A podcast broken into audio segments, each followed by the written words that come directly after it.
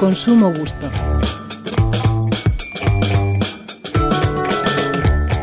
Somos lo que comemos, lo que bebemos y lo que vestimos.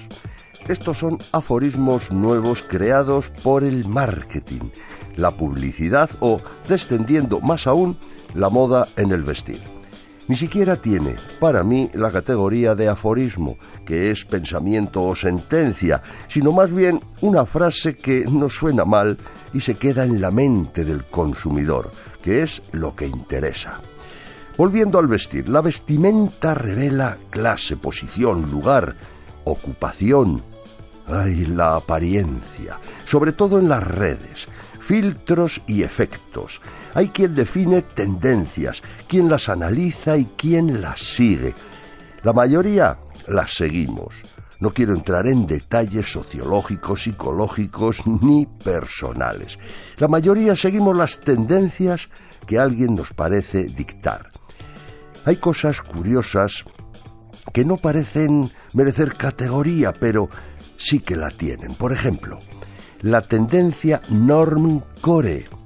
Norm es norma y normcore, todo seguido, también.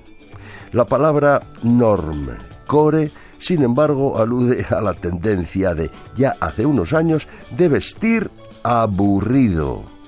La verdad no sé qué quiere decir esto. Otros añaden que una suerte de grunge. Y grunge podría provenir de sucio o de mugre. Con esto ya estaría dicho todo. Pero volviendo al normcore, parece sugerir normalidad, como queriendo decir pantalón vaquero, zapatillas y jersey de punto baratos. Ahora, nada más alejado de la realidad. Diseñadores y marcas se apuntan a la tendencia con vaqueros y jerseys de mil euros, por ejemplo. Normal. Ignacio Soret, director de investigación y editorial ESIC, Business and Marketing School, Radio 5, Todo Noticias.